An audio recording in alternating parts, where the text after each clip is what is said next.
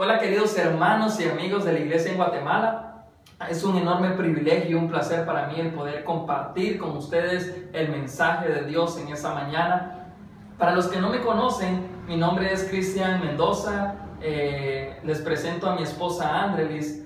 Juntos actualmente servimos a la iglesia en León, Nicaragua, y queremos agradecer de todo corazón por sus oraciones, por todas sus plegarias, por todo lo que han hecho por, por, nosotros a la distancia, ¿verdad? Por estar orando por nuestro país, estar orando por nuestra iglesia. Agradecemos de todo corazón lo, lo, que hacen. De igual manera quiero decirle que la iglesia en León ha estado orando por ustedes, ha estado orando por la iglesia, ha estado orando por todo el país. Y de igual manera nos hemos alegrado, nos hemos inspirado por todo lo que Dios está haciendo en Guatemala, aún en momentos difíciles, aún en, momentos, ¿verdad?, eh, de crisis. Hemos visto la mano poderosa en su iglesia y eso es de darle mucha gloria y mucha honra a nuestro Dios. El día de hoy vamos a hablar acerca de uno de los apóstoles. Vamos a hablar acerca de un personaje que tú y yo conocemos eh, pero antes de poder ir a las escrituras, me gustaría que me pudieras acompañar en una oración.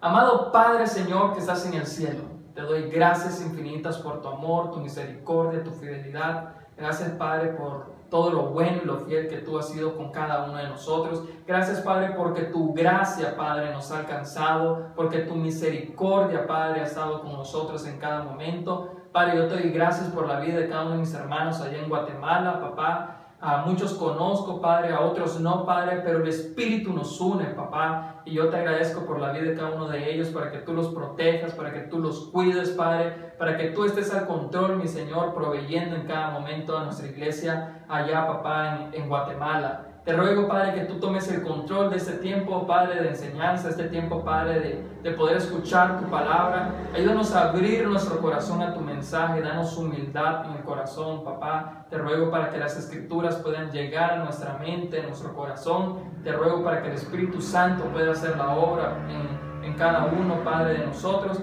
Y mi Señor, te pongo todo en tus manos y que tú te puedas sentir glorificado. Yo solo quiero ser tu vocero, Padre y quiero poder llevar el mensaje de una manera fidedigna. En el nombre de Jesús, yo le oro, mi Señor, y le pido, amén. Bueno, hoy tengo el, el enorme privilegio de hablarte de uno de los apóstoles. Eh, uno de los apóstoles que tú y yo conocemos más y que tenemos más información en la Biblia de lo que fue su vida, su carácter, su temperamento, sus acciones, su, su estilo de vida, es precisamente acerca del apóstol Pedro. Y quiero hablar, hablarte del apóstol Pedro. Y la clase la he, la he titulado El apóstol Pedro de la incredulidad al compromiso. Vamos a hablar un poco, porque no podemos eh, abordar en tan poco tiempo, ¿verdad? Todo, toda la vida del apóstol Pedro. Pero todos hemos escuchado o hemos leído acerca de Pedro. Normalmente se nos pueden venir no tan buenas cosas positivas, sino más bien cosas negativas cuando hablamos de Pedro. Podemos pensar en el hombre que negó a Jesús, Podemos pensar en el hombre que le faltó fe a la hora de caminar sobre el agua. Podemos pensar en el hombre a quien Jesús le dijo Satanás, etcétera, etcétera. Pero ver el poder transformador de Jesús en la vida de él, sin duda alguna, es una de las historias más fascinantes. ¿Quién era Pedro? Bueno, es mejor como hacer un currículum, que él mismo se presente. ¿Quién eres, Pedro? Pedro era un pescador de oficio, era originario de Bexaida, pero residió en Capernaum. Pedro estaba casado, fue uno de los dos que han caminado sobre el agua, uno de los únicos dos hombres que ha caminado sobre el agua, Jesús y Pedro precisamente. Pedro fue el líder de los doce apóstoles, fue uno de los amigos íntimos. Eh, eh, Pedro estaba dentro del círculo de amigos íntimos de Jesús. Estuvo en los momentos más trascendentes con Jesús, como en el Hexemaní, como en la transfiguración. Ahí estuvo Pedro. Y Pedro murió alrededor los, del año 67 después de Cristo. Murió como un mártir, murió dando la vida comprometido a la causa de Jesucristo. Y mira el encuentro con Jesús, el primer encuentro con Jesús y el llamado que le hace Jesús a Pedro. Juan capítulo 1, versículo 40 dice así, Andrés, hermano de Simón Pedro, era uno de los que al oír a Juan habían seguido a Jesús. Andrés encontró primero a su hermano y le dijo, hemos encontrado al Mesías, es decir, al Cristo. Luego lo llevó a Jesús, quien mirándolo fijamente le dijo, tú eres Simón, hijo de Juan, serás llamado Cefas, es decir, Pedro. Este fue el primer contacto cara a cara de Pedro con Jesús. Andrés era uno de los que había seguido a Jesús y él va rápidamente donde su hermano Pedro y le dice, hemos encontrado al Mesías. Se lo presenta a Jesús y es aquí el primer encuentro de Jesús con Simón, el cual lo quedó viendo fijamente a la cara, a los ojos y le dijo, ahora serás llamado Pedro. Imagínate lo que habrá pensado Pedro en ese momento. Me traes, me traes donde un hombre, donde lo primero que hace es cambiarme el nombre, es llamarme de otra manera. Jesús en ese momento solo estaba previendo lo que llegaría a ser Pedro.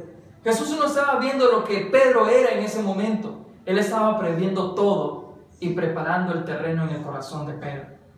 Hasta ese momento, Pedro solo escuchaba a Jesús aún no lo seguía, ni Jesús le había hecho el llamado. Vamos a ir a Lucas capítulo 5, versículo 1. Dice, versículo 3, perdón, dice, subió a una de las barcas que pertenecía a Simón y le pidió que la alejara un poco de la orilla. Luego se sentó y enseñaba a la gente desde la barca. Cuando acabó de hablar, le dijo a Simón, lleva la barca hacia aguas más profundas y echen ahí las redes para pescar. Maestro, Hemos estado trabajando duro toda la noche y no hemos pescado nada, le contestó Simón. Pero como tú me lo mandas, echaré las redes. Así lo hicieron y recogieron una cantidad tan grande de peces que las redes se les rompían. Entonces llamaron por señas a sus compañeros de la otra barca para que los ayudaran. Ellos se acercaron y llenaron tanto las dos barcas que comenzaron a hundirse. Al ver esto, Simón Pedro cayó de rodillas delante de Jesús y le dijo, Apártate de mí, Señor, soy un pecador es que él y todos sus compañeros estaban asombrados ante la pesca que habían, que habían hecho, como también lo estaban Jacob y Juan, hijos de Zebedeo, que eran socios de Simón. No teman, desde ahora serás pescador de hombres, le dijo Jesús a Simón. Así que llevaron las barcas a la tierra y dejándolo todo, siguieron a Jesús. Si tú lees el contexto de esa escritura en el capítulo 4, Jesús había estado en la casa de Simón Pedro había sanado a su suegra. Después de eso Jesús había seguido predicando, había expulsado muchos demonios, había sanado a otros y Simón estaba ahí observando y meditando en su corazón, pero aún Jesús no lo llamaba. Muchas veces hemos leído el texto paralelo de esta escritura en Mateo 4, versículo 18, cuando Jesús le dice, vengan, síganme y los haré pescadores de hombres. Y dice la escritura que esos hombres dejaron todo y lo siguieron. Cuando tú lees esta escritura, tú lees este texto sin entender el contexto, puedes llegar a creer que los discípulos siguieron a Jesús sin nunca verlo.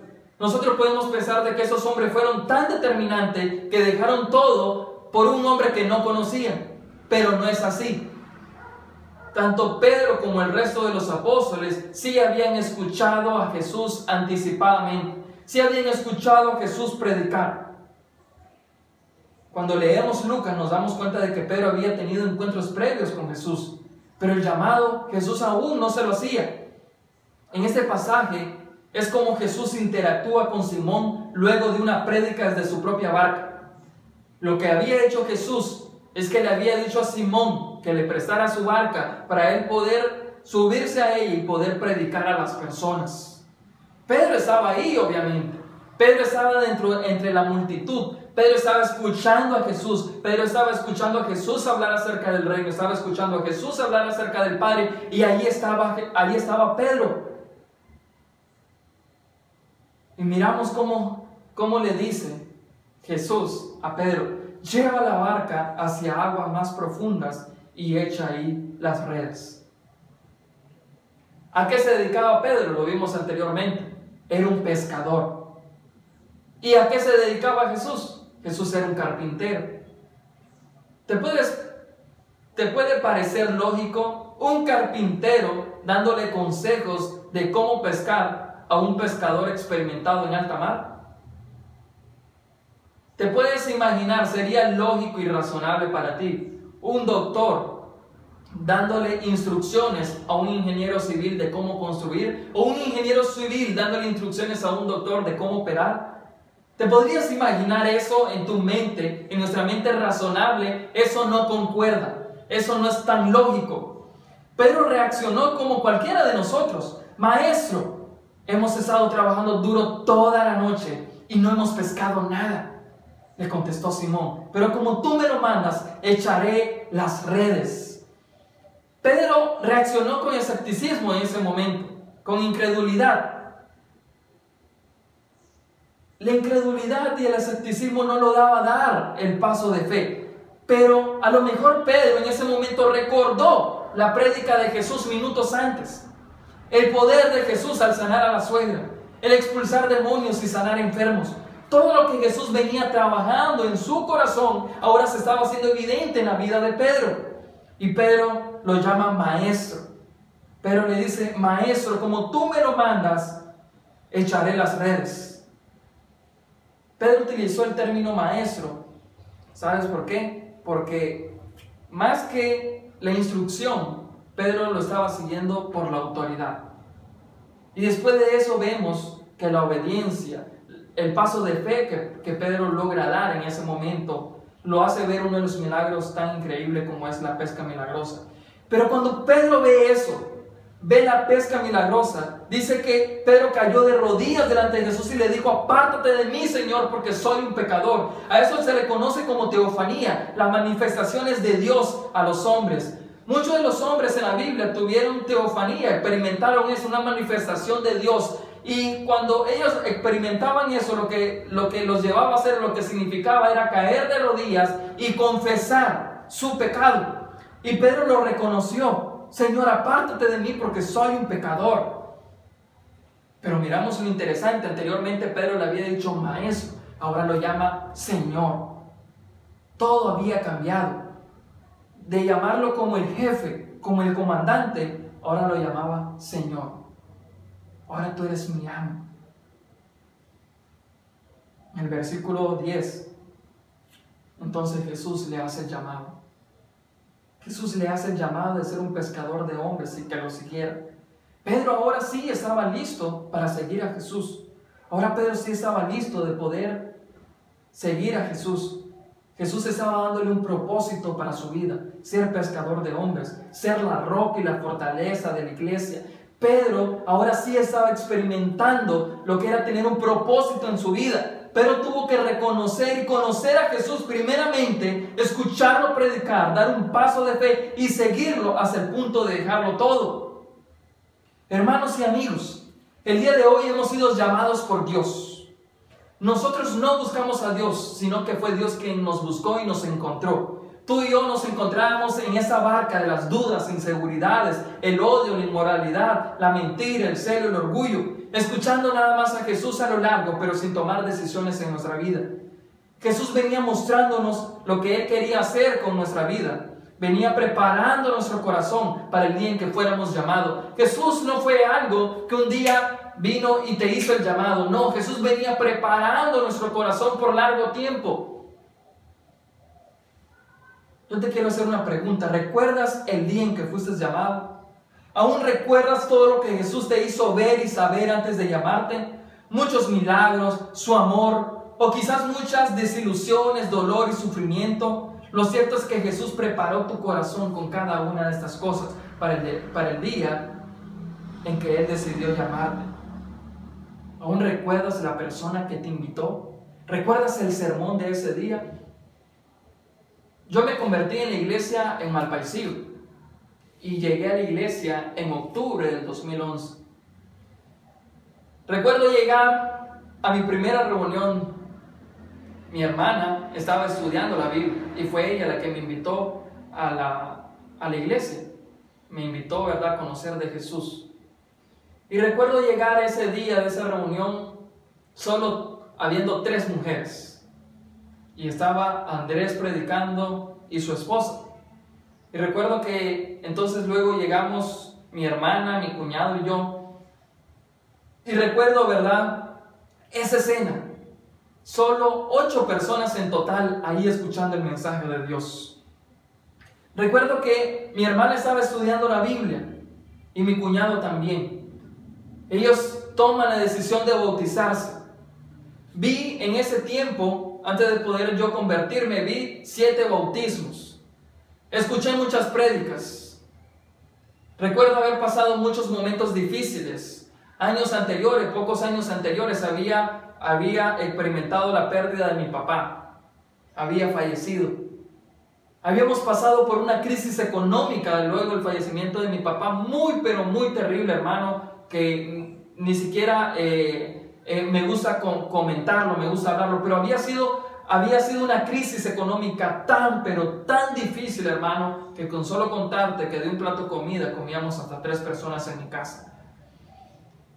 Y yo viví todo eso y estaba viendo todo eso, un nuevo panorama dentro de la iglesia, escuchando acerca de Jesús. Luego, después de eso, me invitan a estudiar la Biblia. Bueno, en realidad ni siquiera me invitaron a estudiar la Biblia, yo pedí estudiar la Biblia. Recuerdo que en ese momento tenía 14 años, 14 años y en realidad, bueno, creo que Andrés estaba muy inseguro de poder darme los estudios bíblicos y que podría a lo mejor mantenerme fiel en la fe eh, mucho tiempo después. Creo que fue algo normal en él. Pero recuerdo yo decirle, quiero estudiar la Biblia. Y comencé a estudiar la Biblia y recibí un estudio diario. Diario recibí un estudio, diario. O sea, un término como de 10 de días yo había terminado de estudiar la Biblia y me convertí. Pero recuerdo muy bien mi experiencia de cómo Dios había podido eh, trabajar en mi corazón con muchas cosas anteriormente. Para el día en que yo decidiera seguirlo, lo pudiera hacer de todo corazón. Amigos, al igual que Pedro, Jesús nos lleva a aguas profundas para mostrarnos su poder. Debes de tener fe y obedecerlo. Jesús quiere darte un propósito para tu vida. Otro punto que quiero hablarte es que lo más importante es estar convencido. Y mira cómo era Pedro. Vamos a ver un poco del carácter de Pedro, ¿no? Porque eh, hay muchas cosas buenas, como también no hay muchas cosas tan buenas en el carácter de Pedro. Pedro era una persona agresiva. En Juan 18, versículo 2, nos damos, nos damos cuenta de aquella, aquella historia, ¿verdad? Que él viene, saca su espada y le corta la oreja a, a Malco. Él estaba dispuesto a arrancarle la cabeza a ese hombre, de haber sido posible. Pero como era pescador, solo fue capaz de arrancar una oreja. Obviamente no era un espadachín, no era un soldado romano. Pedro también era impulsivo. Él se dejaba llevar por sus emociones sin razonar. Fue el único que registra la Biblia que llevó aparte a Jesús y que lo reprendió. Sin embargo, ya sabemos lo que sucedió. Viene Jesús y le dice, apártate de mí, Satanás, porque tú no ves las cosas como las ve Dios. Pero también fue atento. ¿Recuerdas cuando va a la transfiguración en la montaña y Jesús se transfigura y ve a Elías y a Moisés? Y viene, y viene Pedro y le dice, Señor, qué bueno que estemos aquí. ¿Te gustaría que levantáramos tres albergues para ustedes? Pero fue atento. Intentó servir siempre a Jesús. También fue un hombre curioso. Y eso, eso, eso es lo que hace siempre a un líder auténtico. El poder ser curioso una persona que siempre quiere saber más, una persona que quiere siempre aprender más, que está dispuesto a, pasar incluso humillaciones, a pasar, ¿verdad?, rechazos, pero con intención de poder él ser alimentado. Pedro fue una persona curiosa, siempre hacía muchas preguntas. Es más, de todos los doce apóstoles, fue el que más le preguntó a Jesús. Fue un hombre audaz. Era el que hacía y decía cosas diferentes que el resto del grupo fue el que tomó decisiones y cosas radicales, como por ejemplo cuando, ¿verdad?, camina sobre el agua. Nosotros podemos pensar, sí, fue un hombre sin fe porque se hundió, sí, pero fue el único capaz de bajarse de la barca y poder dar unos pasos. Ninguno de del resto de los apóstoles fue capaz de hacer eso. Mientras todos estaban en la barca con la tormenta pensando que Jesús era un fantasma, Pedro tomó la valiente decisión de bajarse y al menos dar unos pasos en el agua. Eso era un poco, un poco del temperamento y del carácter de Pedro. Juan 15.1 dice así, yo soy la vid verdadera y mi padre es el labrador. Toda rama que en mí no da fruto la corta pero toda rama que da fruto la poda, para que dé más fruto todavía. ¿Por qué te comparto esta escritura? Jesús, cuando dice estas palabras, yo soy la vid verdadera, Jesús le estaba hablando a los once apóstoles, no estaba ahí Judas Iscariote. Y es precisamente lo que Jesús había hecho con cada uno de los apóstoles, pero principalmente con Pedro, que sería el próximo líder luego de la ascensión de Jesucristo. Jesús había podado el carácter de Pedro. Jesús había podado muchas áreas débiles porque Jesús quería sacar la mejor versión de Pedro. Jesús quería que Pedro fuera la persona espiritual. Jesús quería que fuera la persona que iba a glorificar, la persona comprometida, la persona que no iba a olvidar el llamado de ser un pescador de hombres, de ser la roca de la iglesia, de ser la persona que iba a animar a sus hermanos. Jesús había pasado tres años y medio con Pedro, podándole muchas de sus ramas para que él pudiera dar más fruto aún. Pero Jesús estaba convencido de que Pedro era el hombre ideal. Lo más importante, hermanos, fue lo que Jesús vio en el corazón de Pedro. Pedro fue el que necesitó, podría decir, más entrenamiento que cualquiera de los otros de los apóstoles. Jesús casi siempre se dirigió a él porque quería sacar de Pedro ese hombre capacitado y espiritual para poder tomar las llaves del reino. Mateo 16, 13 dice así, ¿quién dice la gente que es el Hijo del Hombre? Le respondieron. Unos dicen que es Juan el Bautista, otros que Elías y otros que Jeremías o uno de los profetas. ¿Y ustedes quién dicen que soy? Tú eres el Cristo el Hijo del Dios viviente, afirmó Simón Pedro. Imagínate eso. Jesús le pregunta, ¿quién dice la gente que es? Y había muchas confusiones acerca de quién era Jesús. Y unos decían que era Juan el Bautista, otros que Elías, otros que Jeremías, otro de los profetas. Pero viene Pedro y no lo dudó ni un segundo. Pero dice, tú eres el Hijo del Dios viviente. Tú eres el Cristo, tú eres el Mesías, tú eres el Redentor, tú eres el Salvador. Pedro no dudó, Pedro no vaciló, Pedro estaba convencido. Vemos que cuando Jesús le hace el llamado, él actuó con un poco de incredulidad, pero ahora él estaba convencido de que Jesús era el Cristo, de que Jesús era el Hijo del Dios viviente. Aún en, medio de muchos defectos de Pedro, estaba convencido de lo más importante, que Jesús era el Cristo. Pero nos enseña, hermanos, con esto, que se puede, que se puede no tener el carácter tan increíble e impactante, pero seguir siendo espirituales. Lo más importante de todo eso es estar convencido del Evangelio y del señorío de Cristo. Eso nos llevará a una transformación gradual en nuestra vida, en nuestro carácter. Jesús no se encargó de dejar a un hombre perfecto, sino un hombre espiritual, convencido de que lo que estaba haciendo y viviendo era real. De eso se encargó Jesús. Muchas veces nosotros pensamos y creemos que los discípulos tienen que ser prácticamente perfectos. Pero yo veo en la vida de Pedro y como en muchos de los otros apóstoles, muchos defectos en su vida muchas cosas que mucho tiempo después, incluso más de 20 años después, Pedro seguía fallando. Pero es que Jesús quiso dejar a un hombre espiritual que estaba convencido de por qué lo seguía él. Y eso es lo increíble de la vida de Pedro. 3. Cae pero levántate. Lucas 22, 31 dice, Simón, Simón, Mira que Satanás ha pedido zarandearlos a ustedes como si fueran trigo, pero yo he orado por ti para que no falle tu fe. Y tú cuando te hayas vuelto a mí, fortalece a tus hermanos.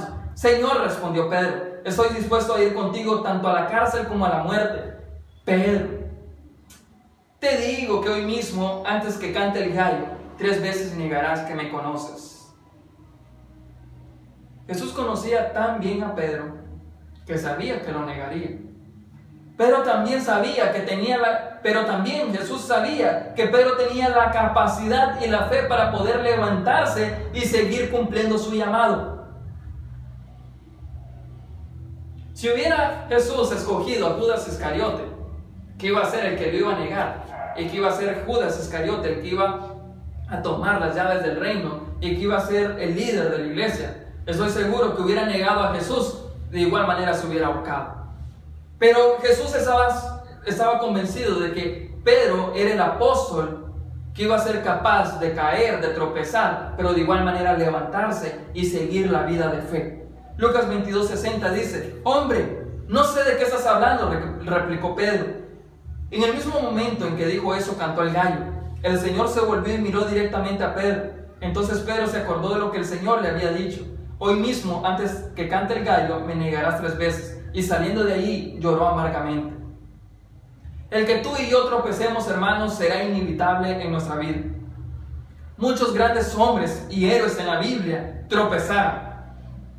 Y Pedro no fue la excepción de eso. Jesús en una ocasión dijo, los tropiezos de la vida son inevitables. Hermanos, aunque seas muy espiritual, vas a tropezar. Aunque seas una persona muy inteligente y sabia, vas a tropezar. Aunque conozcas mucho de la Biblia, vas a tropezar. Aunque tengas muchos años en la fe, vas a tropezar. Aunque seas muy maduro espiritualmente, vas a tropezar. Lo que no podemos hacer es quedarnos en el suelo llorando amargamente. No puedes creer que no puedes seguir, que te sientes miserable, lleno nada más de culpabilidad. Con la fortaleza y la ayuda de Dios, hermanos, podemos levantarnos y glorificarlo. En esta semana, una persona me escribió por una de las redes sociales que ocupo, luego de una publicación que logré compartir. Y esta persona me comenzó a decir, es una persona con la que yo nunca he tenido una conversación, y esa persona me comenzó a decir que ella había sido cristiana por mucho tiempo, pero que su estilo de vida y su pecado la alejó de Dios, pero que ella extrañaba a Dios y extrañaba poder servirle y amarle, pero que ella no ha podido regresar a la iglesia porque ha sentido mucha vergüenza.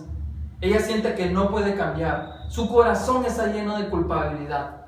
Y es así como muchas veces tú y yo nos sentimos porque Satanás es lo que quiere que tú y yo sintamos. Que no podemos, que somos culpables, que somos malos, que no merecemos la gracia de Dios, que no merecemos su amor. Y, claro, tú y yo no nos merecemos su gracia, pero su gracia nos alcanza. Y su gracia es un regalo inmerecido para cada uno de nosotros. Pero es así como Satanás quiere que tú te sientas. La diferencia entre Pedro y Judas es que Pedro logró arrepentirse, logró levantarse. Judas más bien sintió culpabilidad y lo llevó a la muerte. Hermanos, de esta manera Satanás quiere que tú y yo nos sintamos. Recuerda que Él es el acusador. Él quiere que solo te atormentes con vergüenza, sintiéndote inútil y lleno de culpabilidad. Juan 21, 17 dice, por tercera vez Jesús le preguntó, Simón, hijo de Juan, ¿me quieres? A Pedro le dolió que por tercera vez Jesús le hubiera preguntado, ¿me quieres? Así que le dijo, Señor, tú lo sabes todo, tú sabes que te quiero. Apacienta mis ovejas, le dijo Jesús. Jesús en ese momento estaba terminando lo que un día inició. Preparar a un líder, preparar a un hombre espiritual, un hombre lleno de defectos, de debilidades en su carácter, pero el hombre que estaba convencido de que Jesús era el Señor y el Salvador. Jesús como su buen amigo se preocupó en restaurarlo. Jesús había tenido tanta intimidad dentro de su círculo cercano de amigos donde estaba Pedro, que él se preocupó para lograr restaurarlo. El resto acerca de Pedro es historia, hermanos. Él se volvió en el vocero y en el líder de los apóstoles. Fue considerado como columna de la iglesia. Siguió cometiendo errores, pero también comprometido por la causa. En una predicación, luego de que el Espíritu Santo llegara a la vida de él, predicó de una manera tan apasionada y tan convencida de Jesús que tres mil personas lograron bautizarse. Murió como un mártir. De hecho, Eusebio de Cesarea logra hacer ese comentario respecto también a, lo que había escrito Alejandro. Clemente, perdón, lo que había escrito Clemente. Dice, antes que Pedro fuera crucificado, fue obligado a presenciar la crucifixión de su esposa. Mientras ella caminaba hacia la muerte, dice Clemente que Pedro le llamó por nombre diciéndole, recuerda al Señor. Cuando le tocó el turno de morir a él, pidió que lo crucificaran cabeza abajo, porque no era digno de morir como su Señor, como su Señor había muerto. Y así fue clavado en una cruz con la cabeza hacia abajo. El hombre que tuvo el primer encuentro con Jesús, el hombre que en un momento dudó de tirar la red al lago para poder pescar, había sido el hombre que el día de su muerte logró decir, no merezco ser crucificado como mi Señor. Pedro estaba convencido, dio la vida por Jesús. Fue un hombre con muchas debilidades, pero luego de su restauración, luego de poder saber quién había sido Jesús, llegó el momento de dar su vida por Jesús mismo. Hermanos y amigos, sin duda alguna, en este tiempo necesitamos seguir convencidos. Muchas veces hemos, hemos dejado de estar convencidos de quién es Dios en nuestra vida. Hemos dejado de estar convencidos de quién es nuestro Señor y nuestro Salvador. Hemos dejado, dejado de estar convencidos del poder y los milagros que Dios puede hacer en nuestra vida. Hemos, hemos dejado de estar convencidos de quiénes somos como iglesias. Hemos, hemos dejado de estar convencidos de que somos discípulos y hermanos, necesitamos volver a ese compromiso y estar convencidos nuevamente de quién es Jesús. Así como Pedro. Necesitamos, hermanos, ese carácter. Necesitamos esa pasión. Necesitamos, hermanos, esa audacia. Necesitamos esa atención. Necesitamos ese servicio, así como lo hacía Pedro.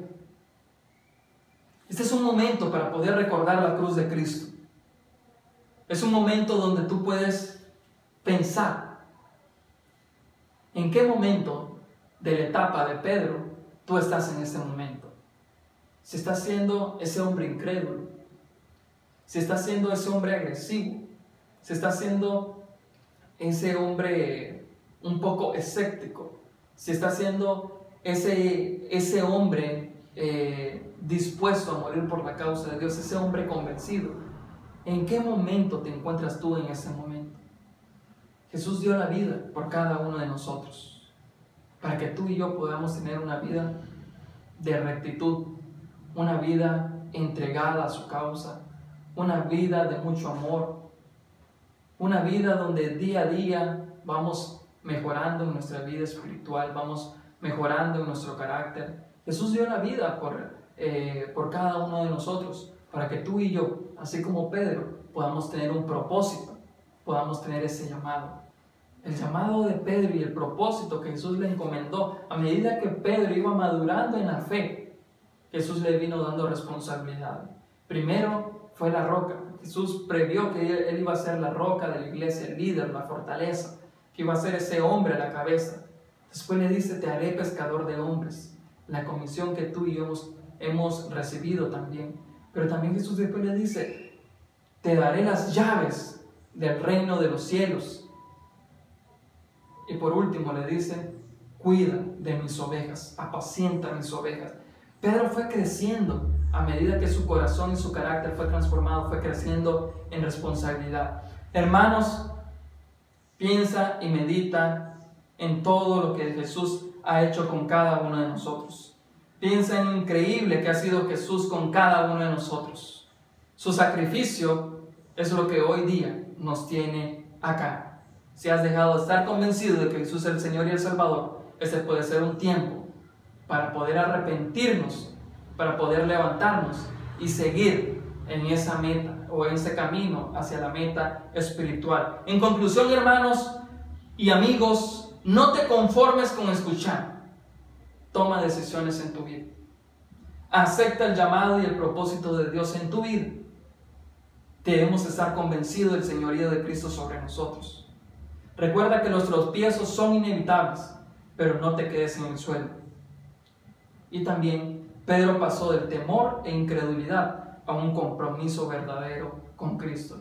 Hermanos, eso es lo que quería compartirles en esta mañana. Ha sido un enorme privilegio, en serio, de todo corazón, el poder compartir las escrituras con ustedes. Que toda la gloria, la honra y el honor sea siempre para nuestro Dios. Les envío un fuerte abrazo en Cristo y seguimos orando por cada uno de ustedes. Quiero que me acompañes a una oración. Amado Padre, Señor, que estás en el cielo, te doy gracias por tu amor, tu misericordia y tu fidelidad. Gracias, Padre, por, porque Jesús, Padre, así como transformó a Pedro, también eh, Jesús puede hacerlo con nosotros, papá. Yo te pido, mi Señor, de que tú nos des esa, esa convicción, Padre, ese, ese anhelo de poder estar siempre unido a Jesús, ese hombre, Padre, que nos alimenta, mi Señor, ese hombre que puede podar áreas débiles de nuestra vida para poder nosotros dar frutos espirituales. Te pido, mi Señor, de que usted pueda bendecir en este momento el jugo de uvas, el pan, mi Señor, que representa la sangre y el cuerpo de Jesús, Padre, crucificado en ese madero. Ayúdanos, Padre, a que